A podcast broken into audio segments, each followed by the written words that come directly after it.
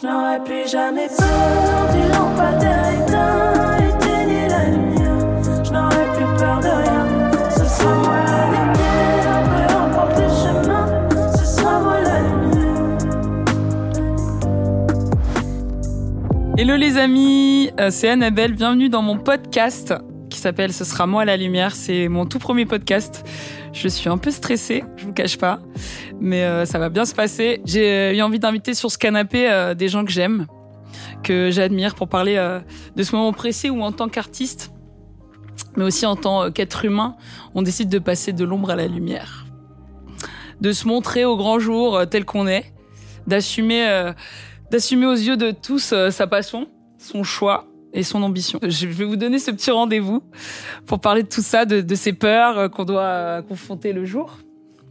On va vous parler de nos expériences respectives et euh, qui sait peut-être aider, inspirer des gens. C'est le but euh, de, de ce podcast.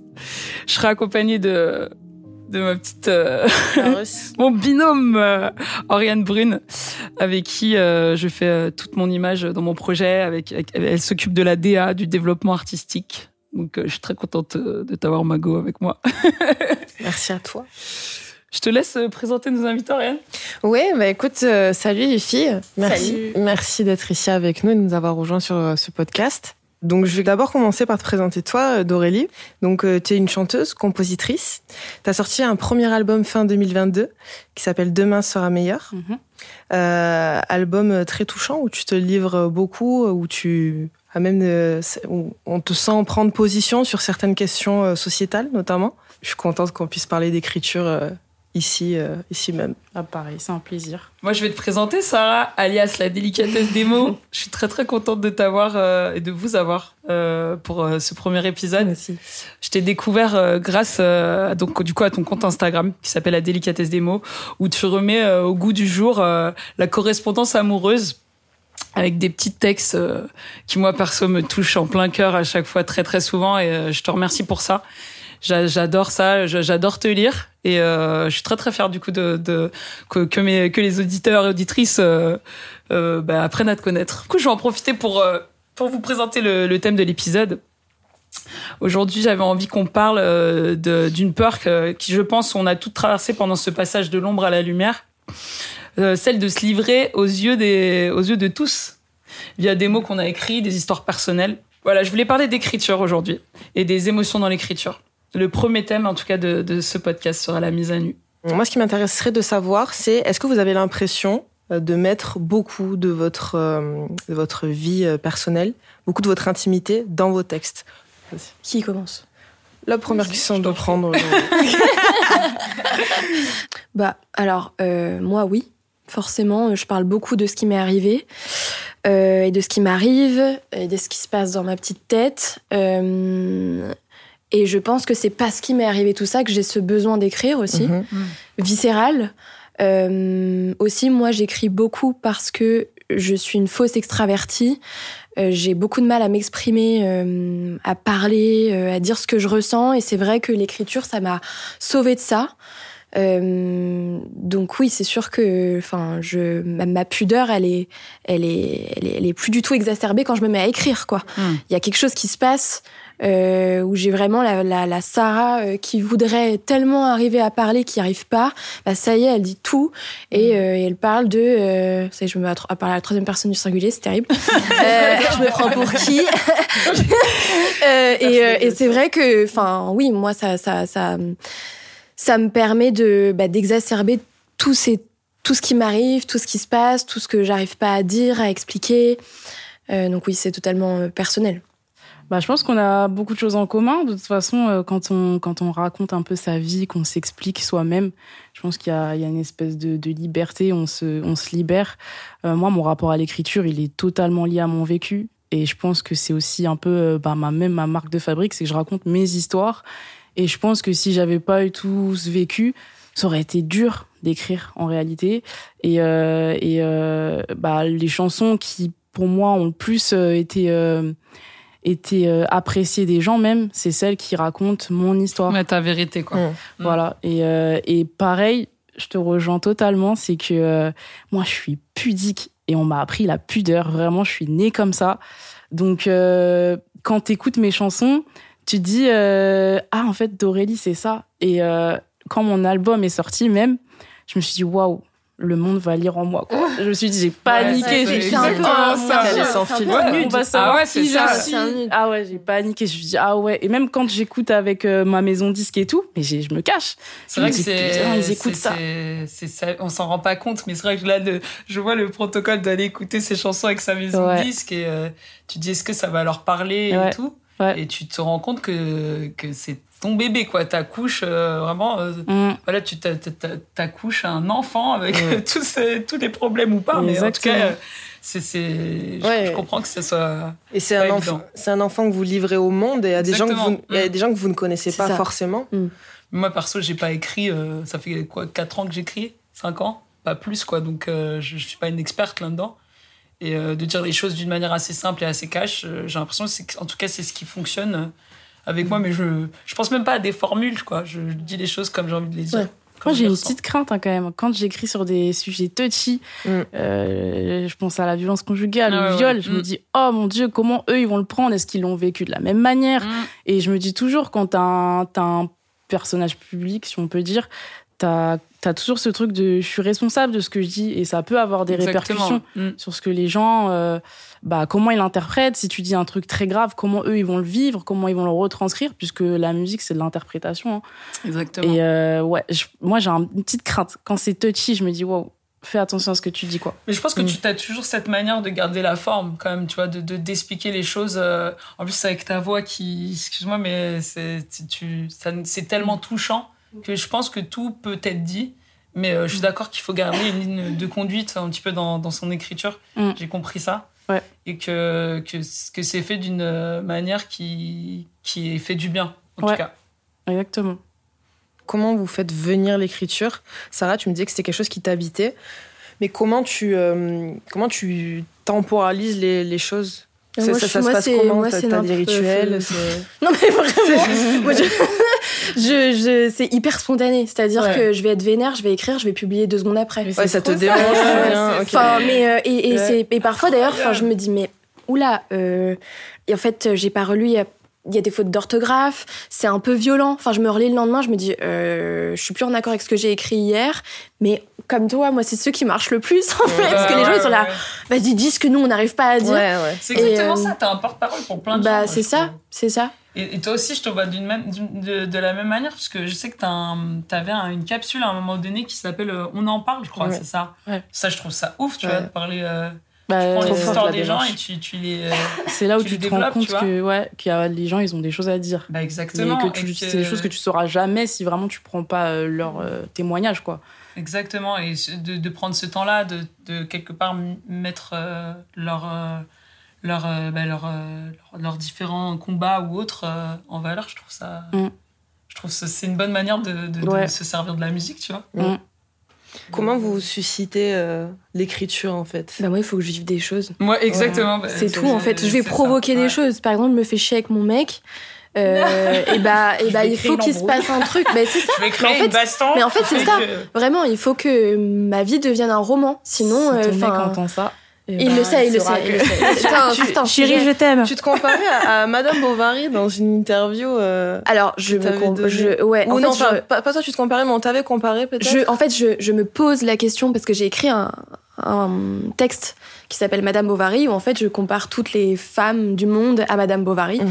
en disant que on s'est tellement nourri des romans, etc. Oui, que euh, que du coup en fait euh, dès qu'il se passe pas ce qu'on voudrait dans la vraie enfin dans la réalité euh, on est super triste et On cherche toujours à ce qu'il se passe quelque ouais. chose et, euh, et dans mon roman justement je replace ce texte et euh, et je dis mais est-ce que Madame Bovary ce serait pas moi? Parce que c'est vrai qu'il y a ce truc de toujours chercher euh, ce qui fait vibrer après est-ce que Mm. ça c'est pas aussi euh, très humain?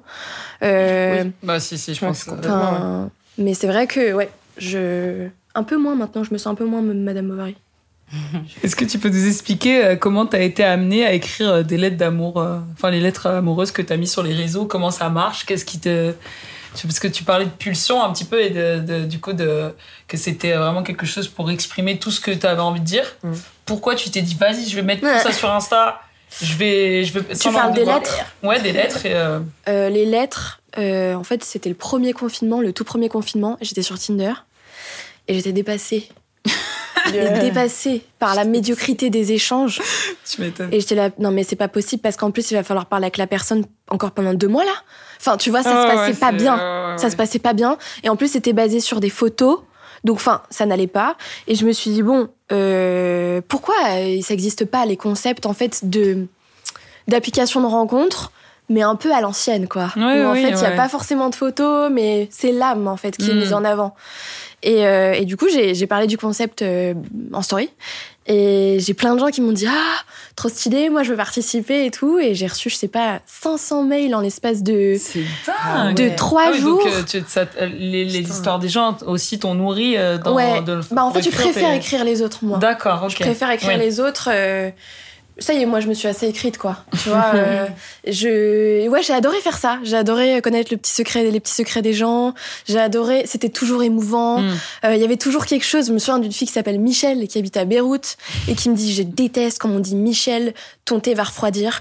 Euh, je préfère dormir du côté droit du lit. Enfin, la, la nana, elle m'a pas parlé. J'avais pas le ton de sa voix, mais je sais pas, j'ai kiffé, tu vois. Ouais, de Et, euh, inspirant. Et du coup, j'ai fait sa lettre, ça a super bien marché, puis encore une autre lettre, puis une autre lettre, et un jour, euh, le concept a cartonné, donc euh, je me suis dit pourquoi pas le monétiser, Ouais. et, euh, et ça marche trop bien, enfin, les gens sont contents, il y a des mariages, j'ai des- fait dépuceler un mec, les filles, Aïe. j'ai fait dépuceler un mec, j'ai fait dépuceler un mec, Incroyable. ouais, ouais, ouais, ouais. Si tu m'entends. Tu me fascines. Mais tu ouais, m'entends. ouais, ouais. Donc tu te souviens du premier texte que t'as posté sur Instagram? Le tout Mhm. premier, sans, tu, sans parler des lettres, tu veux dire? Ouais, sans, par- ouais, sans parler des lettres. Euh, le tout premier texte, euh, j'étais euh, sur mon transat en Auvergne. Et, euh, ouais, et, euh, et en fait, je, je me questionne de comment on pourrait m'aimer. Parce que j'ai trop de cicatrices et que j'arrive pas à m'aimer moi-même. C'est le tout premier texte que j'ai écrit. Ok, Voilà. intéressant. Moi, je sais que je suis plus du tout la même euh, que- qu'il y a 4 ans quand j'ai débuté euh, le compte Instagram. Enfin, Ouais. c'est hallucinant. Quand je relis mes textes, je me dis Oula, il y a un vrai gap en fait. J'en ai pas honte. ce que tu veux dire, parce que Mais- moi, j'avais, je, je pensais que j'avais pas la légitimité d'écrire Mm. parce que j'ai pas fait de, de grosses études. Euh, Le français, ça, clairement, ça m'a souvent fait chier. C'est le terme. en tout cas, le- tout le système co- scolaire, ça a pas été mon fort à moi.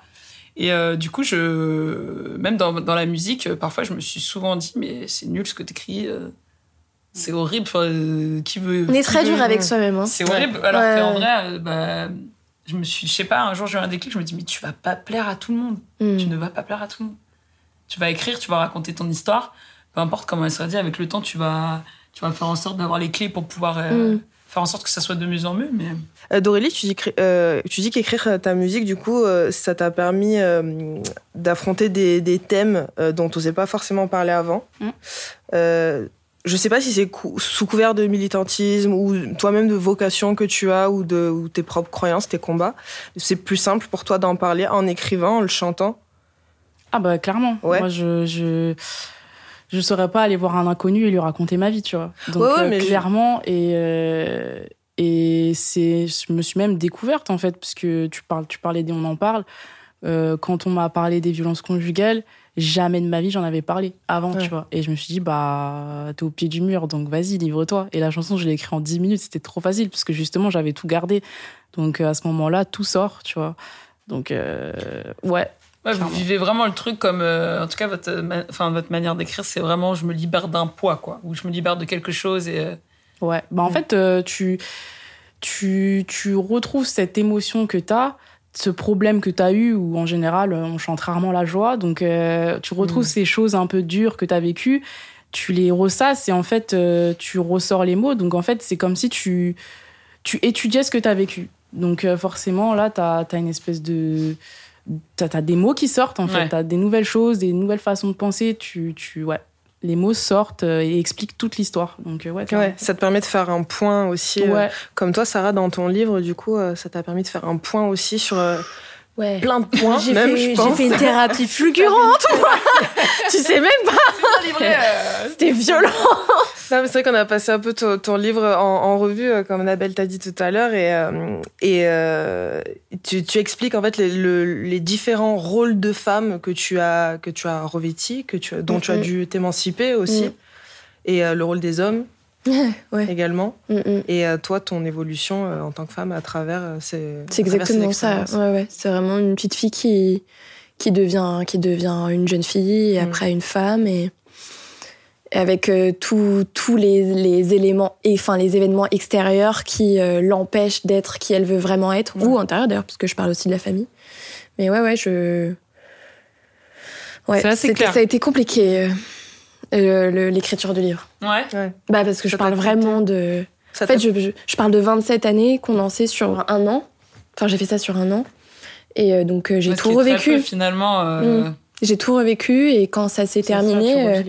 c'est terrible. Parce que je sais plus, je crois que c'est Les choses humaines, où justement, euh, au moment du procès, euh, euh, la, la personne dit euh, raconter, euh, c'est revivre. Et, euh, et c'est vraiment, c'est vraiment ça. Enfin, moi, quand je me suis mise à écrire mon, mon roman, j'ai tout revécu et je me rendais pas compte à quel point les souvenirs étaient limpides. hmm. Après, c'est toujours, euh, enfin, euh, quand je dis limpide, euh, c'est juste que j- il y avait des choses que j'avais vraiment occultées de mon Mmh. esprit, Mmh. et tout est revenu, et j'ai tout revécu. Enfin, j'ai eu le sentiment de tout revivre. Et donc, quand le livre s'est terminé, que j'ai vraiment fini l'exercice, j'ai eu, je pense, euh, la première fois de ma vie, une vraie, vraie grosse, grosse dépression, et euh, ça a été terrible. euh, parce que j'ai tout revécu, quoi. Enfin, Ouais. franchement, euh, pour moi, l'écriture, c'est pas du tout une libération. Je pense, enfin, je pense qu'au début, si, ça l'a été. Et aujourd'hui, c'est plus, euh, c'est plus douloureux qu'autre chose. Bien sûr, parce Ouais, que ouais, de, de, de remettre à plat euh, des choses qui t'ont qui t'ont percuté Mm. pour en parler, ouais, c'est c'est c'est exactement le, je pense, le même schéma que les chanteurs, en tout cas, quand Ah ouais on veut raconter notre vie. Mm. Je sais que j'ai dû forcément replonger dans des souvenirs que j'avais oublié, quoi, Mais tu vois, je me pose que j'avais envie d'oublier. Mm. Je me dis que tu dis que c'est pas du tout une libération, mais est-ce que parfois le fait de ne pas avoir eu cette libéra... enfin, de libérer la parole, ça se retranscrit pas chez toi d'une autre, d'une autre manière et parfois d'une mauvaise manière? Ah mais totalement. Mm. c'est pour ça que je suis quand même très contente d'écrire, même si Mm. c'est un exercice douloureux. Mm. Est-ce que vous vous souvenez de la première fois que vous avez écrit un texte? De quoi il parlait? Et vous aviez quel âge? C'est- le journal intime. ouais, journal intime. C'est le journal intime. ouais. C'est vrai, c'est Ouais. vrai. Bah ouais. Bah ouais, journal intime. Et c'était quoi? C'était une, une peine de cœur? C'était Non, c'était ma euh, mère. Ta mère Elle prenait cher. Ouais, je pense que toutes les mères ont pris cher dans les livres. Ouais, dans les livres. euh. C'est vrai que c'est toujours elle qui fouille d'ailleurs. Ouais. De ouf, c'est grave. J'ai retrouvé tes livres là que t'as pas voulu prendre, tes cahiers. Journal intime a Ouais. marqué dessus. Moi, c'est venu après, le journal intime. hein. Ah C'est ouais venu quand j'ai fait ma crise d'ado, ce genre Ah de choses. ouais. Euh, oui. Moi, ma première chanson, et à chaque fois, et aujourd'hui encore plus, quand je m'en souviens, je me dis, mais c'est ouf parce que ça te guide jusqu'à aujourd'hui, en fait. La première chanson que j'ai écrite, et je me rappellerai toute ma vie, c'est la chanson sur le départ de mon père. Mes parents, ils ont divorcé, et à l'époque, ils m'avaient inscrit au conservatoire, donc je faisais du piano et tout. Et un jour, je me dis, tiens, je vais écrire. Je vais écrire, et c'est ça qui est sorti. Et la chanson, euh, jusqu'à aujourd'hui, je l'écoute, je me dis, waouh, c'est triste. C'est genre euh, une petite fille de 7 ans qui raconte que, euh, que son père est parti. En plus, j'écrivais hyper mal à l'époque, 6 ans, 7 ans, t'écris, Mm. c'est pas ouf, quoi. Donc, j'ai, je demandais à mon frère de m'aider, tu sais, viens m'aider à écrire et tout. Et je raconte, ouais, papa, il est parti, il est plus à la maison, il me manque, ce genre Mm. de choses. Et je m'accompagnais au piano. Et je me dis, ouais, en fait, t'as ce truc de déverser ta peine, toi. Et c'est la toute première chanson, et je m'en rappellerai toute ma vie. Ouais, celle-là. Et toi, tu te retrouves dans les chansons tristes, du coup C'est un truc, euh, même de base, est-ce que tu écoutes, euh, tu fais attention à l'écriture des chansons un peu plus mélancoliques? Enfin, Est-ce que c'est ce qui te touche en premier? Ben, dur constat, mais je pense que je suis quelqu'un de mélancolique de base, en fait. Donc, euh, j'adore la nostalgie, j'adore Charles Aznavour, tu vois. C'est Mm. tout ce qui est un peu ah, avant, etc. Je suis un peu euh, dans ce mood-là. Et c'est vrai que euh, j'ai des copines, par exemple, qui, qui détestent les musiques tristes, ça les, ça les plombe et tout. Moi, je reprends mon énergie dans les musiques tristes. Bah ouais. C'est-à-dire que Mm. ma, la seule, les musique seules playlists triste. que je fais, ouais, de ouf. Les seules playlists que je fais, c'est des playlists euh, tristes, euh, des gros pianos bien dark et tout. Et je sais pas, j'adore. Moi, je, danse aussi, hein, je suis, je suis Oui, c'est pas quelque chose, quelque chose qui te rend Mais- malheureuse euh, sur le coup, Non. je pense. C'est que justement, tu libères ce truc-là et t'écoutes et t'es touché. Et moi, je, Ouais. c'est vrai que je, je, je, je suis pas triste de ouf quand j'écoute des chansons Mm. tristes, ça me fait du bien. Ouais, c'est ça. Je pense que tu te ressources un peu là-dedans et et t'acceptes ta tristesse d'une certaine manière et en fait ça te ça te je sais pas, il y a un truc qui se passe. Les gens tristes comprendront. Enfin, les qui gens, aiment les, névrosés dans la salle. Je pense que déjà, s'ils tombent sur ce podcast, bon, c'est qu'ils sont venus chercher la lumière. Donc, bon, on est ensemble. Et euh, le fait d'écrire sur Instagram, est-ce que ça t'a, euh, est-ce que ça, ça t'a, t'as eu la, enfin, t'as eu l'impression que tu, que, que t'étais obligé d'écrire d'une certaine manière, ou euh, est-ce que t'as, t'as eu l'impression qu'il y, a, qu'il y a une image à combattre, celle de l'auteur d'Instagram, tu vois, je sais pas par exemple. euh, Ça, c'est plus aujourd'hui. ouais, aujourd'hui. Ah ouais c'est- Franchement, au début, c'était beaucoup plus libre et aujourd'hui, il y a tellement. C'est Mhm. enfin, c'est fou. On croit qu'en fait, c'est un tremplin, les réseaux, et là, c'est devenu une véritable prison. Enfin, je sais que les, les grands médias, euh, les vieux médias, un peu poussiéreux, tu vois, ils, ils chient un peu sur les, les, les, les gens comme nous. Je suis un peu rentrée là dans une espèce de matrice qui me plaît pas trop parce que j'aimerais me sortir des réseaux sociaux, tu vois. Mm. Et euh, mais au début, j'étais assez libre. C'est vrai que il y avait presque personne qui faisait ce que je fais. Ouais. Bah ouais, aujourd'hui. moi, je- Et là, il y a plein de comptes qui se sont mis à le faire. Mais d'ailleurs, c'est génial. mais du coup, on Ouais. sait que t'es, que t'es là depuis longtemps. Enfin, Oui. C'est- ça, on sait quoi. C'est Mm. un peu le paradoxe, le fait qu'il y ait plein de comptes et qu'au final, ce soit toujours. euh, Enfin, on doive toujours justifier, légitimer sa place. C'est malheureux. Hein. Sur Bah, les réseaux. Moi, je suis considérée, euh, euh, je crois, euh, par une, une- une écrivaine Instagram, si ce n'est une influenceuse, tu vois. Alors que moi, j'essaye de convaincre personne. Enfin, j'ai jamais Ouais, ouais. payé quoi que, fait payer quoi que ce soit, j'ai jamais mis un seul hashtag. Euh, les gens, ils sont venus parce qu'ils kiffaient. Enfin, tu vois, enfin, je suis, je suis quand, quand on quand on me catalogue, la dernière fois, j'ai été invitée au ministère de la Culture Mhm. par euh, la ministre qui voulait inviter euh, bah, des personnes qui écrivent sur sur internet. Putain, elle nous a présenté euh, devant les journalistes comme des influenceurs. Ouais, c'est J'étais avec mon, vous étiez. mon ouais, pote bon, euh, Félix Radu, tu vois, qui, qui, qui est un mec grand-chose. talentueux et euh, qui fait des chroniques tout le temps à la radio. Enfin, vraiment, le mec, il est au-dessus. Euh, il, fait, il fait des pièces de théâtre, machin. Influenceur. On s'est regardé, on s'est dit non, mais c'est pas possible. Enfin, on fait comment là? Tu as l'impression qu'il y a une génération d'écrivains et d'écrivaines qui naît sur, euh, sur Instagram? Ouais, ouais, Ouais. ouais. Et je trouve ça chouette. Ouais. Franchement, c'est génial. C'est des gens avec qui tu, avec qui tu communiques aussi, euh, Euh, certains ou- De temps en temps. Au tout début, je le faisais beaucoup. Maintenant, moins, parce que c'est vrai que c'est compliqué à gérer. Bien sûr, je- ouais. Tu vois, je reçois euh, beaucoup de messages comme ça. Et en vrai, de vrai, je me suis rendu compte que ça me prenait beaucoup de charge mentale euh, d'être constamment. euh, J'aimais vraiment Dans répondre à tout de- le monde ouais, tout le temps, tu vois. Et en fait, à un moment donné, je me suis dit non, mais en fait, je peux plus. Sauf que moi, je travaille vraiment toute seule. J'ai personne autour de moi, donc c'est vrai que c'est pesant. Et euh, mais sinon, euh, c'est vrai que quand on me demande mon avis sur des textes, euh, là j'ai eu le Covid pendant 15 jours, bah j'ai répondu, tu vois. et ça m'a fait plaisir. Et ouais, ouais, non, moi je, je, trouve, ça, je trouve ça super encourageant que, que les gens euh, parlent en fait. Et que finalement, euh, oui, c'est un fléau les réseaux sociaux, mais en même temps c'est génial pour, Mm. pour les gens qui, euh, qui n'arrivent pas forcément à communiquer. euh, qui se servent de cet outil-là pour le faire, tu vois. Mais t'as conscience que toi, avec tes mots, tu changes des vies? Oh, c'est tellement mignon comme Mmh. question. Non, mais c'est vrai parce qu'avec vos mots, euh, je pense que vous avez plusieurs fois eu des témoignages du coup Oui. de gens Ouais. que tu prends le, le temps de lire. Moi, je sais que j'aime bien répondre aux gens aussi. Et qu'il y en a qui ont des, vraiment des mots forts Ouais, sur, euh, bah, sur les, Mm. les chansons ou les mots qu'on a pu laisser. Mm. Est-ce que euh, enfin, vous en avez vraiment conscience que vous faites du bien aux gens euh, en général et que. Ah bah ouais, hein. Je- moi pour moi, euh, clairement. Parce que quand je vois les messages, je me dis, ok, j'ai bien fait de- d'écrire cette chanson et de, de participer à, à l'aide d'une personne en fait. Donc ouais, tu Mm. reçois des messages. En plus, quand tu, tu parles de choses un peu sensibles, pas que d'amour, des choses comme ça, pas forcément, euh, il y a des personnes qui se sentent euh, soutenues à travers les, les chansons. Et les chansons, ça sauve. Moi, Ouais, je sais que Mm. j'ai- des fois, il y a des chansons, elles m'ont fait tellement de bien. Bah, donc je me dis que oui, ça, ça aide. Et pour moi, c'est un des meilleurs combats que je puisse avoir de toute ma vie, c'est d'aider, de laisser une trace euh, Mm. grâce à la musique. Donc, ouais. Et toi, Voilà. Dorélie, du coup, tu viens de La Réunion, La réunion est là comme Annabelle. T'as vécu combien de temps là-bas? T'as des souvenirs Six ans. musicaux 6 ans? Ouais, j'ai vécu 6 ans. Musicaux, non. J'ai que des photos. Et Ouais. c'est vrai que mon père nous achetait tout le temps des pianos. Mais non, 6 ans, euh, c'est dur de se souvenir Ouais, euh, ouais. d'avance. Ton enfance, c'est ta petite enfance. Ouais. Je me souviens que bah, c'était en Martinique, du coup, rien à voir. Que mon père nous avait euh, jeté sur une scène. euh, Il y avait un événement du quartier et on avait chanté. C'est le seul souvenir que j'ai euh, vraiment petite, tu vois. Ok. Ouais. Et tu grandissais enfin, quand même avec, le- avec les musiques réunionnaises ou? Ah, bah ouais, ma le mère. Sega, nous a le Maloya, beaucoup- ça, ouais. ça te parle? Ouais, ma mère m'a beaucoup, a beaucoup cherché à ce qu'on garde la culture, Mm. que- qu'on ait euh, la réunion en nous, tu vois. Ouais, ouais, ouais. Donc ouais, ouais, clairement. Et elle a toujours dit, c'est notre fierté, c'est notre fierté. Donc dans ma tête, tu vois, c'est ma fierté. Et en plus, je suis née là-bas, vraiment, j'ai pas d'excuses, tu vois. Donc euh, ouais, non, grande fierté. Tu te sens proche de, de, de tes origines, enfin de la Réunion. Bah de- tu vois, quand, je quand on s'est connus, je te l'ai dit c'était direct, je dis meuf, t'es réunionnaise. On va y aller ensemble, tu vois. Pour moi, c'est c'est- t'es réunionnais, ok, porte d'entrée, viens tout de suite, tu vois. C'est Bah ouais, c'est pour ça, euh, c'est aussi pour ça que c'est Ah, cool pour moi de te mettre en valeur sur euh, ce podcast, quoi. Ouais. La Réunion, c'est un petit pays, donc euh, quand on se retrouve, euh, c'est Ouais. cool. Est-ce qu'il y a un, un artiste ou une artiste, ou euh, des écrivains, des écrivaines, dont vous appréciez particulièrement l'écriture aujourd'hui, et euh, est-ce que vous aimeriez en parler? Euh, moi, il y a pas mal d'artistes qui m'inspirent. Je sais qu'il y a Julia Michaels. Oh là J'adore comment elle écrit.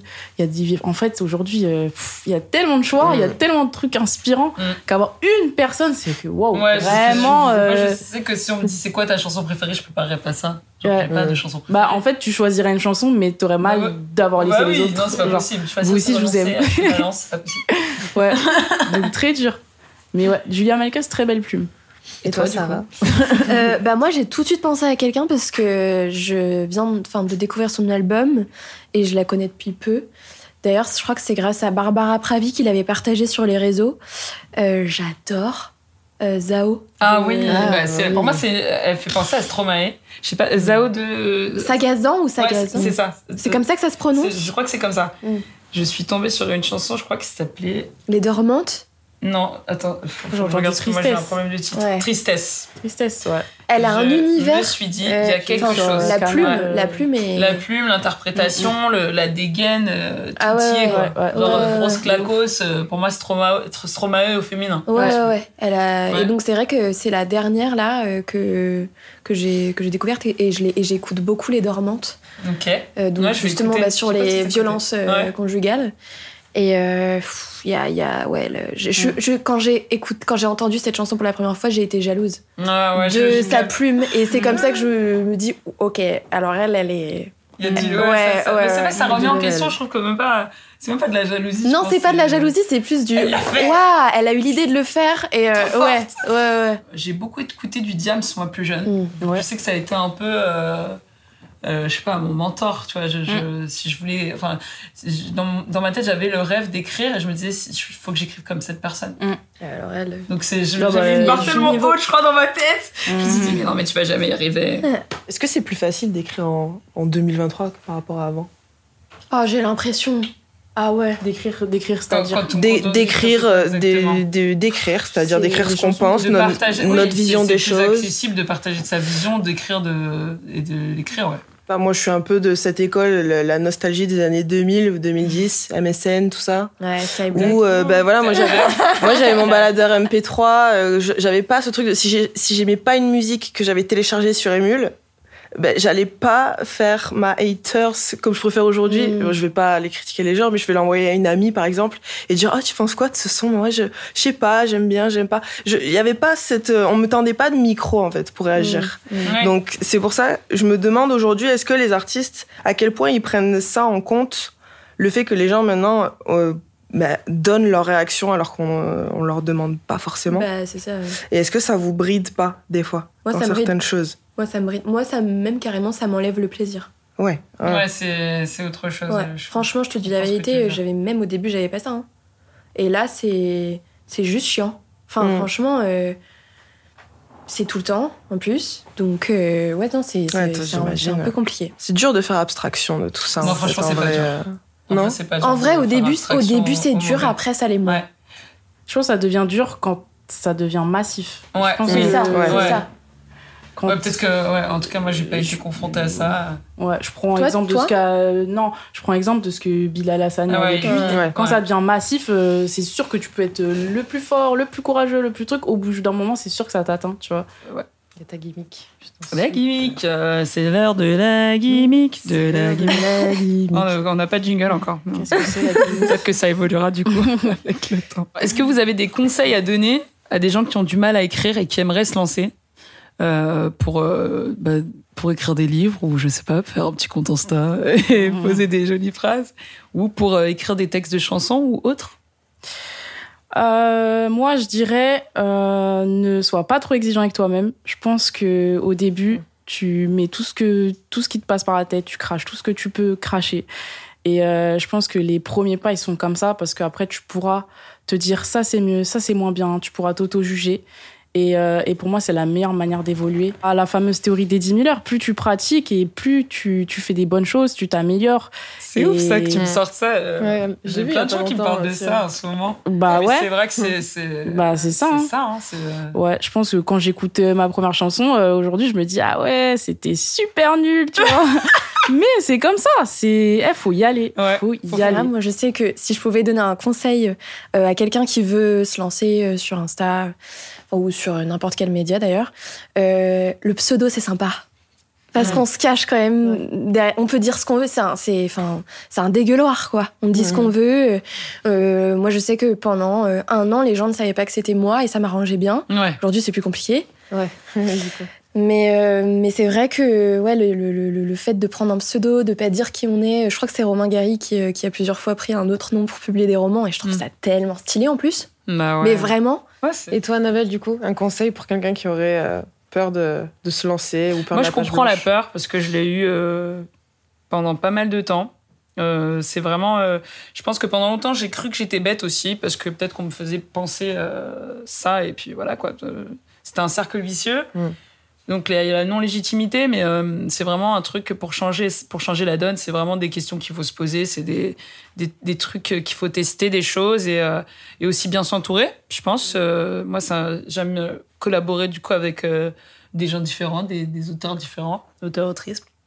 Donc c'est ça qui est important, c'est de développer tout ça et la théorie des 10 000 heures. Hein. T'as vraiment sorti le, le truc.